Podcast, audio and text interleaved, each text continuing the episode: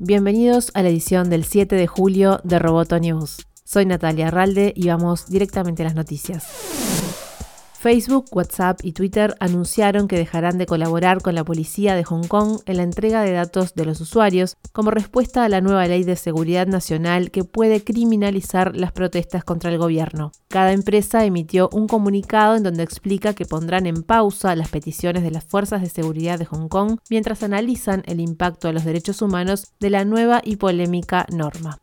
Uber confirmó la compra del servicio de entregas Postmate por 2.650 millones de dólares, según informó Bloomberg. La adquisición podría ayudar a expandir a Uber Eats, el servicio de entrega de alimentos de la compañía. Uber y Postmate han compartido durante mucho tiempo la creencia de que plataformas como la nuestra pueden impulsar mucho más que solo la entrega de alimentos. Pueden ser una parte muy importante del comercio local y las comunidades, lo que es aún más importante durante la crisis como la del COVID-19, dijo el presidente de Uber en un comunicado y agregó que las reservas en Uber Eats aumentaron más del 100% durante el segundo trimestre.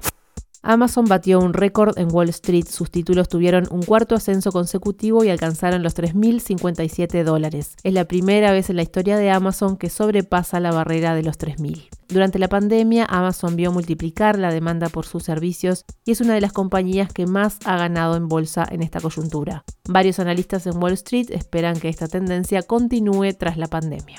Microsoft presentará su nueva consola Xbox el próximo 23 de julio con una transmisión en vivo desde su sitio web y desde YouTube. El evento de Xbox se produce en momentos en que la industria de los videojuegos se prepara para dos de sus mayores lanzamientos de nuevos productos en casi 10 años. La PlayStation 5 de Sony y la Xbox Series X de Microsoft que están programadas para ser lanzadas antes de Navidad.